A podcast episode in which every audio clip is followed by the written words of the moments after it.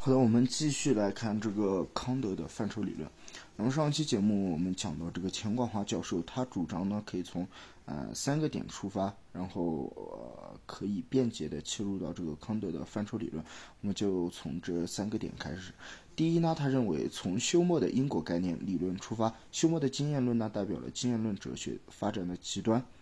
休谟认为我们把所啊我们所能把握的事物就是我们自己主观的观念。那么观念呢，都是一些分离的、孤立的感觉表象。所谓的因果联系，只不过是在习惯之中形成的表象之间的经常性的这个主观上所加的连接。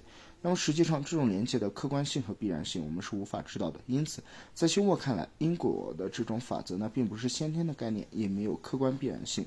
康德还认为，休谟他否定因果范畴以及其他一些范畴的客观必然性，这将导致啊否定全部的科学知识。若是否定人类的呃全部科学知识，这必将会导致人类社会，呃，必将会否定人类的这个社会文化。显然，这个结论与我们人类社会的生活实践是根本矛盾的、对立的。它还受到了我们生活实践的批判和否定。因此，因果范畴和其他一切范畴的客观必然性是不能否定的。啊，应该说康德的这种分析和判断是有利的，可以成立的。可是康德又认为休谟的因果理论中有一点是正确的，这就是休谟他所认为表象中不存在客观必然的联系。于是康德就要解决这种联系是从哪里来的。第二，从理性派的这个先天论出发呢，在思考联系的客观性和必然性的问题时，康德的目光呢转向了理性派的先天论。康德他接受并改造了理性派的先天论。啊，论述了因果范畴等都是知性的先天概念，它只是经验可能性的一个逻辑条件，具有普遍性和绝对的必然性。但是康德他判定了理性派的独断论的立场，否定啊范畴超越经验的绝对的应用。他还认为知性的先天概念只对感觉的表象有效，而不能用于非表象。嗯，非感觉表象的这个东西。第三点，从现象与自在之物的原则出发，把以上两点结合起来，便形成了康德自己的哲学立场。这就是作为他的这个批判的唯心论之体系的理论基础的现象与自在之物的原则与区别。那么，也正是这条原则，康德呢才能把理性派与经验派的对立从中调和起来。康德还认为，我们所认知的世界不是在我们的意识之外独立存在的客观世界。而是存在于我们主体的，啊，是我们的感觉的表象。康德呢，将其统称为现象或者现象界。自在之物呢，与现象根本不同，它超越我们的表象，啊，是我们认识所不能达到的，因而不能成为我们的认识对象。此外，他还强调，范畴呢不能超越现象界而起。而存在而给予这个自在之物。我们在理解康德的范畴理论时，把上述三点呢记在心中，这样我们就能够比较容易的把握康德的思路。康德在第一版的这个呃范畴的主观演绎中的基本思路呢，可以概括如下：首先呢，由经验的界定开始。什么是经验？经验呢，不外乎是现象及其连接的统一，这可由经验在主体中构造的过程中得到说明，即康德所呃分析的这个三重综合。那么由这种三重综合的分析呢，逻辑的推演出一个必同的我思，而在这我思啊与所思维的表象之中存在必然联系之中，康德并说我思必定能够啊伴同我的一切表象，不然呢，在我之中的表象的东西就根本没有被思想，那就等于说那表象或者是不可能的，或者至少对我对于我来说呢是等于无无。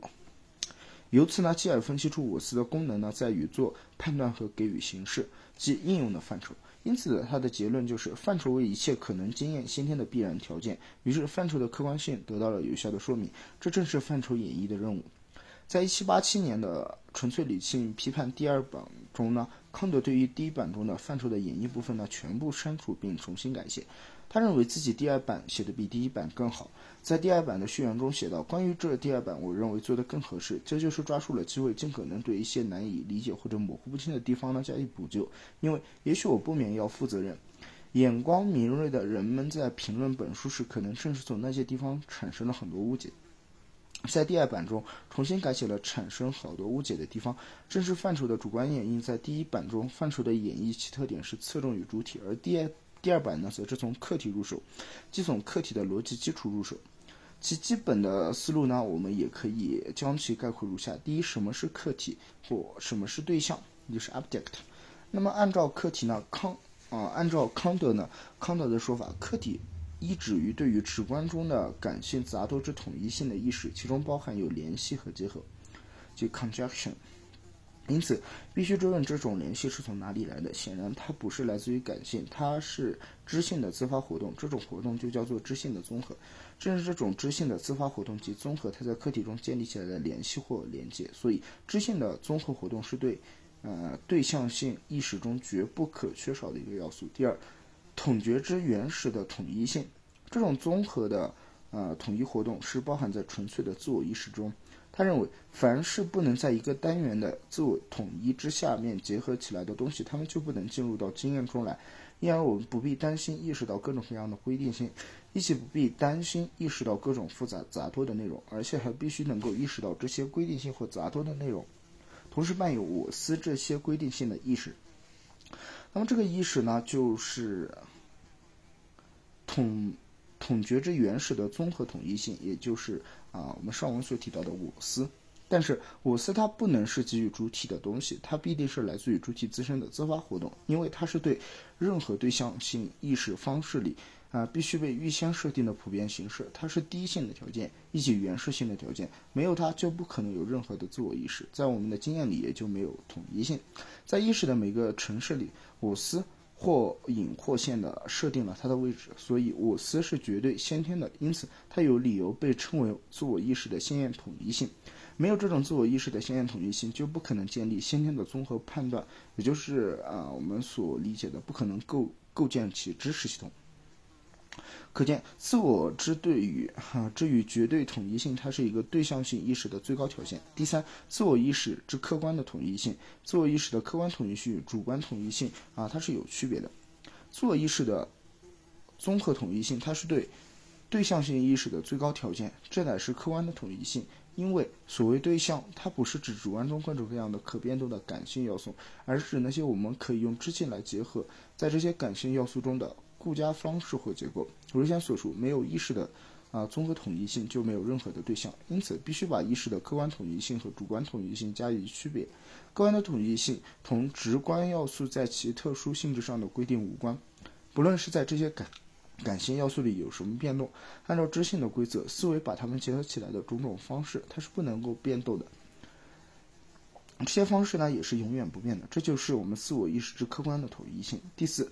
统觉之客观的统一性啊，要通过一切判定的逻辑形式而得以实现。这个问题呢，涉及到康德的先验逻辑对于判断的特别理解。康德指出，传统逻辑常把判断定义为两个概念的关系的意识。这个定义呢，未能触及到知识的真理。显然，它不能够概括所有的判断。比如说，假言判断或选言判断，它就不是两个概念的关系，而是判断之间的关系。更为重要的是，它没有揭示联系词是它的一个实质。那么，在传统逻辑的判断定义中，主词与宾词它是未完全决定的，它们的位置呢是可以随意调换的。然而，在先验逻辑当中，判断的表象性呢是属于统觉是客观统一性的方式。换言之，判断就是在表征一个自我意识里被结合起来的方式，这就是判断的联系词所表达的真正的含义。这种判断呢是要表达现实对象的性质，而不是个人心中表象的主观连接。只有这样的判断才是经验判断或知识判断，正是在这样的判断中才实现了统觉之客观的统一性。所谓人给自然界立法，仅啊，也就是这个意思。第五，一切感性的表象都从属于范畴，而范畴呢，只能用于经验对象。感性直观的各种因素必须服从于统觉之原始的统一性，否则就不能有一个对象的意识。而实现这一点，有赖于判断的这个动作，也就是做判断。而判断呢，乃是范畴的功能，所以要建立对象的意识，就必须必须要从属于范畴。而范畴呢，只能够应用于经验的对象。范畴就其自身来说，它只是思维形式，是作为统一体的作用，只是一些以某种固定的思维结构把基于的感性要素结合起来的一种能力而已。范畴呢，绝不能用于规定对象的啊这个特殊的感性的性质。一切对象的具体感性都是要给予的，而这些要素的综合才能够服务于统觉之统一的统一性的。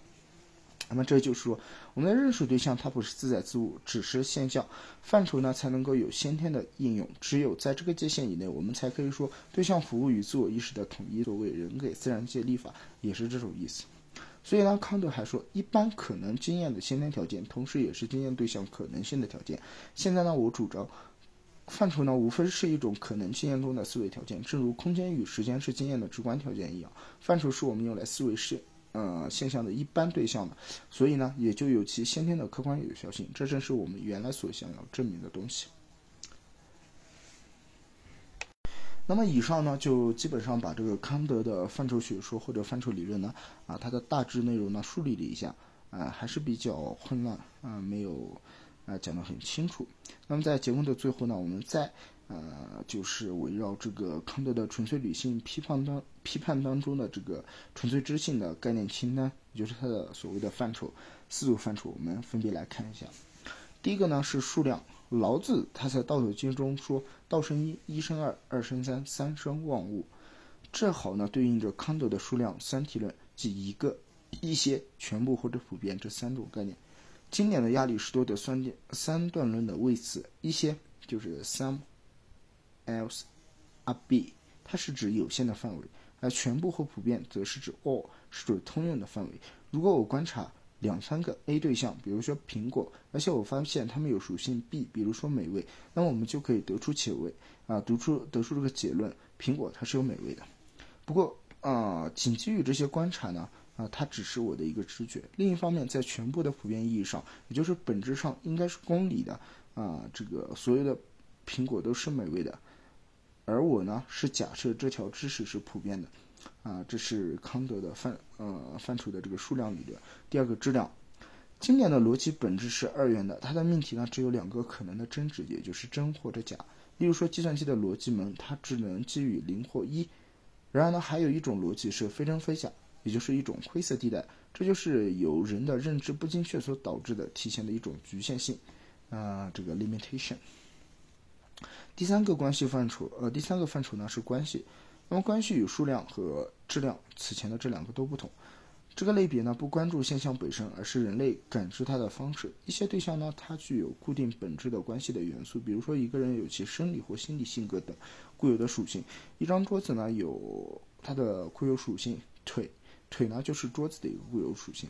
因果关系呢则指科学研究的基本关系，有因必有果。而相关性呢，则是指两者有一定的相关性，而不是互为因果关系。比如说，基因研究可以发现某个基因对身体哪些疾病有因果关系，但是流行人群调查显示，爱吃甜食的人与肥胖呢有着肥胖呢有着相关性，啊，不过呢不一定是因果，而是甜食也不一定导致肥胖。模态，模态呢它是唯一一个不处理知识本身，而是处理与知识和知道者，也就是你。在听节目的你啊之间的关系，有可能或不可能是我们经常做出的判断，存在或不存在也是我们的观点。第三原则是必然性与偶然性，是不是存在客观必然的规律呢？这是一个信念问题。有些看似必然啊，实则偶然。尤其对于复杂性的系统，蝴蝶效应看似偶然，实则呢可能隐含着一个啊必然性在其中。第三类作为逻辑偏差，我们将上述四处范畴呢。中的第三元，也就是三生万物的这种独立性分离出来。那么每组范畴，它就有类似于中国太极的这个阴阳二元论。二元论呢最符合直觉，不过也是简单片面的。它对于简单事物可以使用啊，不过啊，比如像我们这个学习新知识，也可以从这个二分法来开始入门。不过对于复杂性的系统，它就不是简单的二分法可以应用的了。呃，范。数学范畴中的全部普遍性代表了对宇宙所有物体一个有效的偏见，而如果没有整体性，我们只有特殊性的认识，它就不可能出现普遍性的抽象概念了。